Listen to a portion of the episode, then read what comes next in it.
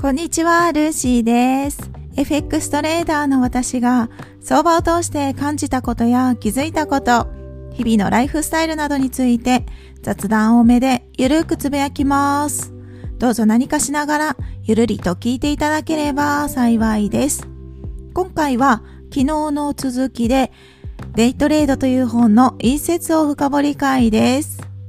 私が FX を始めて間もない時に最初に手にした相場に関する本がデイトレードで今でも大好きな本です。この本の一部をピックアップして内容を私なりに噛み砕いて考えたり私の経験を踏まえながらお話しさせていただきます。今回は第5章トレーディングにおける7つの大罪、いかに戦い打ち勝つか。この章の中のタイトルが、時間軸を変更する罪をいかに排除するか。はい。この排除する方法を排除する方法が書かれているので、そちらを共有させていただきたいなと思います。前回の放送、昨日の配信に続いている内容となります。まずはじめにこの時間軸を変更するということは非常に許されるものではないと書かれてるんですね。これは大きな罪ですと。トレーダーとしては必ず時間軸を決めてそこの中でトレードをしてくださいと。それこそが長く生き残る唯一の方法ですと書かれてます。この時間軸を変更するこのアクションこそがトレーダーがですね、やれば、この罪を犯せば必ず、必ずです。必ずいつか自滅する日が来ます。だからこそ完全に排除しなければならないアクションなんですね。時間軸を変更する、この癖を習慣にしてしまったら、それを打ち破ることがさらにこう極めて困難になります。だからこそとにかく守る癖をつけなければいけないわけなんですけれどもじゃあどうやってこの罪を排除したらいいのかということなんですがガイドラインとして2つ今回は共有させていただきます2つ書かれてるんですねまず1つ目はある時間軸をもって取引を開始したならばその時間軸の範囲内で売却するよう計画することである。そして二つ目が、買い持ちの時にストップロス、第一の売却水準を下の方向に修正してはならないということです。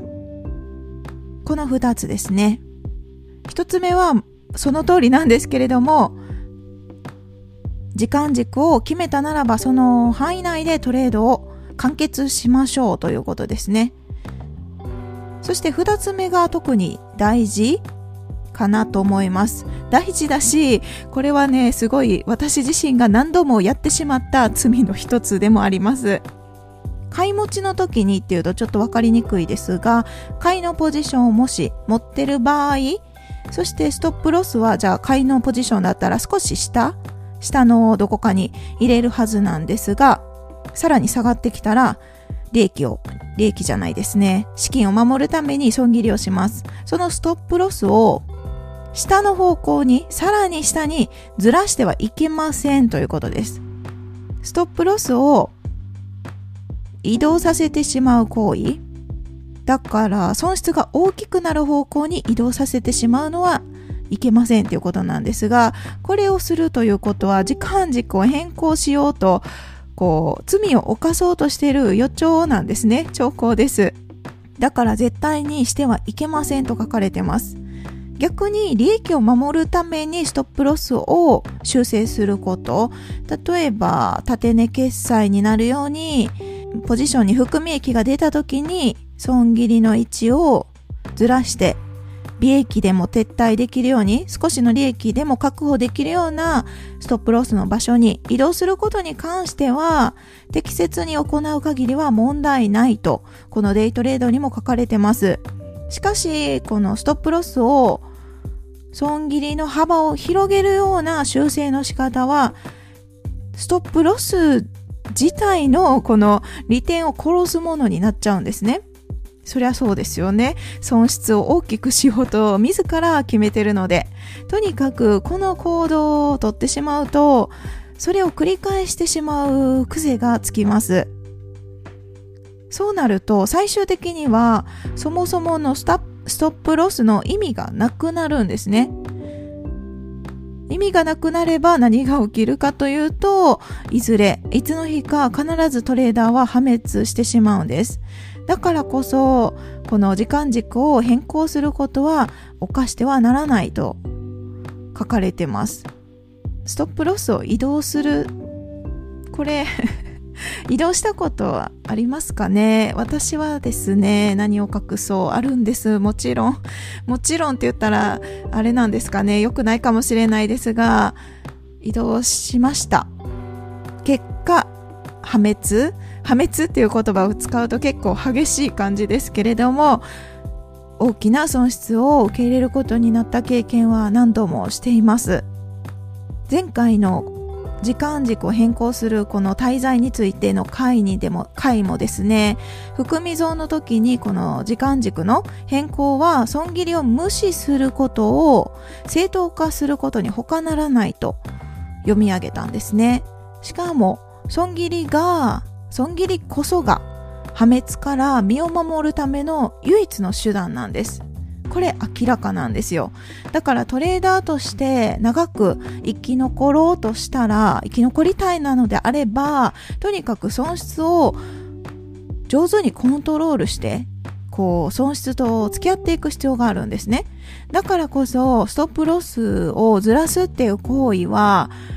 計画的であればいいですけれども、多くの場合は無計画のままやることが多いと思うんです。私はそうだったんですね。もう全く何も考えず、何も考えてないつもりはその時はないんですけど、一応考えてる風に思って、ここまでだったらと思ってずらすんですが、その1回ずらすだけじゃなくて、2回、3回ずらしてしまうことが私の経験ではあります。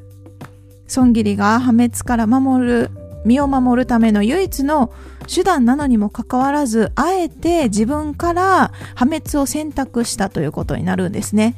相場は何も悪くないです。とにかく自分が破滅をしたいと思って、損切りの位置をずらしたということになります。誰のせいでもなく、自分の習慣、そして自分の思いがそうさせたわけなんですよね。FX じゃなくっても、これ結構日々の生活でもあるんじゃないかなと思いますが、例えば何かしら目の前に向き合わないといけない問題とか課題とかあったとして、その目の前の問題とか課題に向き合うのが面倒だから目をそらしてしまうことって時にはあるんじゃないかなと思いますけれども、そのアクションこそがまさに FX で言うと、ストップロスをずらすアクションと同じかなって私なりには理解してます。向き合う必要がある問題に目をそらす癖がある人、私もそうだったわけなんですけれども、上達は難しくて当然かなって思いませんかね。だって自分で破滅の道を自ら喜んで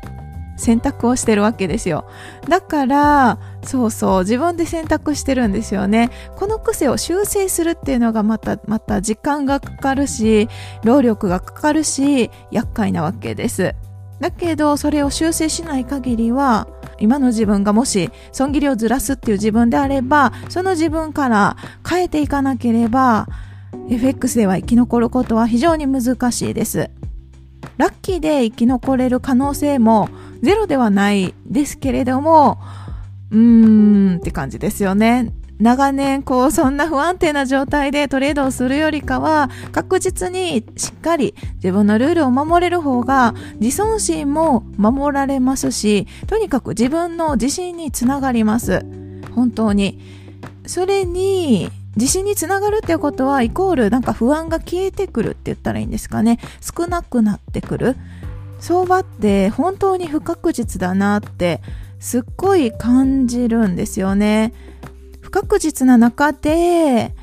自分の、まあ、作り上げたルールを守れないってなったら、さらに不確実なことが多すぎて、それで勝ち続けるってすっごい難しいですよね。至難の技でむしろそれで勝ち続けられるのであれば、ある意味天才的な能力なのかもしれないです。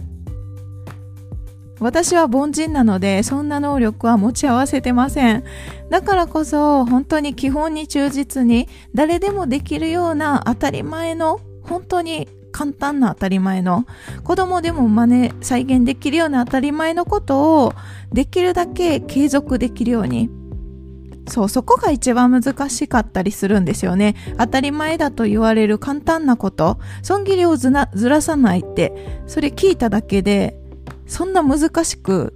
ないですよね。ないと思うんですよ。だって損切りずらさなければいいから。だけどずらしちゃうっていう謎のアクションが起きるんですよね。例えば FX を知らない人に、この損切りずらしたらダメですよって言ったら、知識がないからこそ損切りをずらさないと思うんですよね。多くの場合はずらさないはずです。だけれども、それでも知識があればあるほど損切りをずらしてしまうっていうこともあるのかなとか思ったりもするんですよね。何も知らない方が良かったりする場合もあるかもしれません。この損切りずらす問題は本当に自分の癖と自分の性格と向き合うしかないので他人に質問しても答えは見つからないと思います。何かヒントは得られるかもしれませんけれども向き合うべき向き合うべきは他人ではなく自分の心の癖ですかね。心癖とかうん。とにかく自分自身と向き合う必要があります。目の前に何か課題とか問題があった時向き合いたくないなって思う気持ちはありますけれども時にね向き合いたくないなって思うことはありますけれども後回しにしても FX に関してはその課題が長引くだけで後回しにしても課題は必ず来るんですね。それが相場の相場さんの優しさでもあると思うんです。自分が改善してレベルアップできるまで同じような課題課題を与えてくれます。めちゃくちゃ優しいと思いませんか？指摘もされなくなればそのままいつか破滅になりますけれども相場は非常に優しいので何度も何度も同じところでつまずかせてくれます。はい。だからつまずいた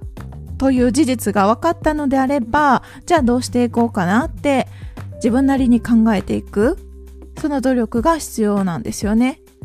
私は具体的に何をしたかというと、昨日も同じことをお伝えしましたが、トレード記録を取って自分の取引履歴を確認する癖をつけ始めました。それでもトレードのまず記録を取るっていうアクション自体が結構な負担だったんですね。本当に負担でした。負担だからこそ私の場合はトレード記録をまずつけやすいようにと思ってポンド円に絞った通貨を絞ったのとじゃあショートエントリーだけに絞ったらとにかく振り返りが楽なんじゃないかなって思ったんですよ。しかも記録を取ったそのノートを確認する時もいろんな通貨があるよりかは一つの通貨でさらに売買も絞ってしまえばチャートの形が基本的に似たようなところでこうエントリーとか損切りとかできればいいわけなのでとにかくいろんなことを絞ったんです。そこでようやくトレード記録を取りやすく少しずつなってきてうん。それでも癖づけるまで、習慣づけるまでは結構時間がかかりましたね。しかも2、3日、うーん、1週間ぐらい休んだら、さらにその翌週とかはつけるのがまためんどくさくなっちゃうんですよね。そう、本当にめんどくさくなっちゃうので、そこは自分の、自分との戦いになってくるわけなんですけれども、だけれども自分のこう課題が見つかってそれを一つずつクリアできるように努力してれば必ず必ず道が開けてくる瞬間が来ます。本当に必ず来ます。あとは信じて行うだけなんですね。今回は時間軸を変更する罪をいかに排除するかという内容で2つガイドラインをこれを守りましょうという内容を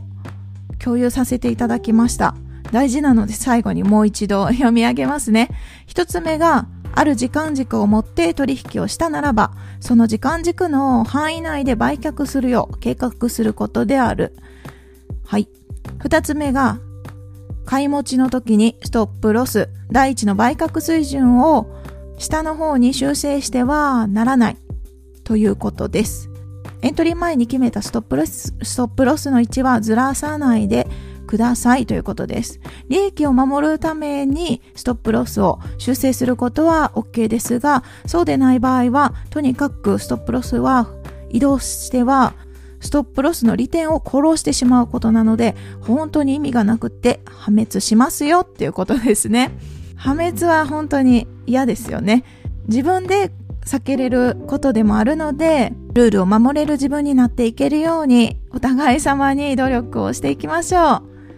はい。今回は、